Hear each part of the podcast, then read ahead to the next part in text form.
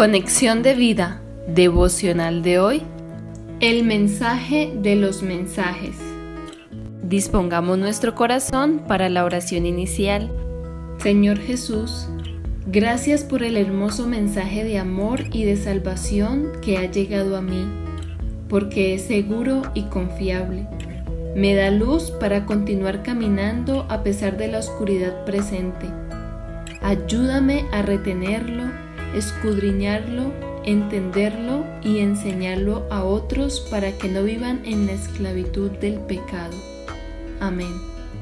Ahora leamos la palabra de Dios. Primera de Corintios capítulo 15 versículos 1 al 4. Además os declaro, hermanos, el Evangelio que os he predicado, el cual también recibisteis, en el cual también perseveráis, por el cual asimismo si retenéis la palabra que os he predicado, sois salvos. Si no, creísteis en vano. Porque primeramente os he enseñado lo que asimismo recibí, que Cristo murió por nuestros pecados conforme a las Escrituras, y que fue sepultado y que resucitó al tercer día conforme a las Escrituras. Juan capítulo 3 versículos 17 al 18 porque no envió Dios a su Hijo al mundo para condenar al mundo, sino para que el mundo sea salvo por él.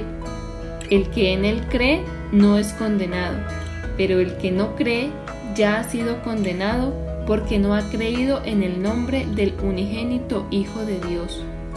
La reflexión de hoy nos dice, el Evangelio viene de una palabra griega que significa buenas noticias, y estas buenas noticias son un mensaje maravilloso para el que cree, pero realmente una terrible noticia para el que rechaza la salvación por medio de la fe en Cristo.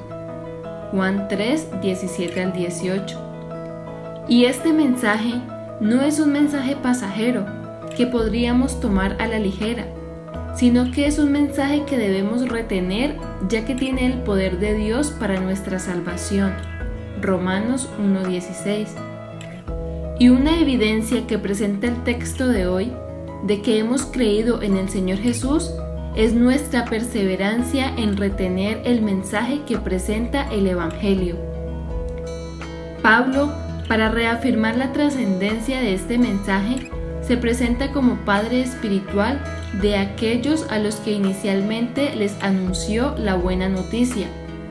Primera de Corintios 4, 15, parte B pues nacieron espiritualmente por haber creído en el mensaje que escucharon atentamente y que ahora retienen escudriñando la escritura. Juan 5:39 y Efesios 1:13. El mensaje esencial de la vida ha llegado ahora hasta nuestros días y estamos llamados como aquellos que nos anunciaron primero a prestarle atención, a perseverar en él a retenerlo y a comunicarlo a otros. Este mensaje de mensajes es el más seguro y confiable de todos los que pudiéramos escuchar, pues viene directamente por voluntad de Dios y hacemos bien en estar atentos a Él, porque en medio de la oscuridad presente alumbra como una antorcha que nos indica el camino verdadero y hace que Cristo mismo resplandezca en nuestros corazones. Segunda de Pedro 1, 19 al 21. Visítanos en www.conexiondevida.org. Descarga nuestras aplicaciones móviles y síguenos en nuestras redes sociales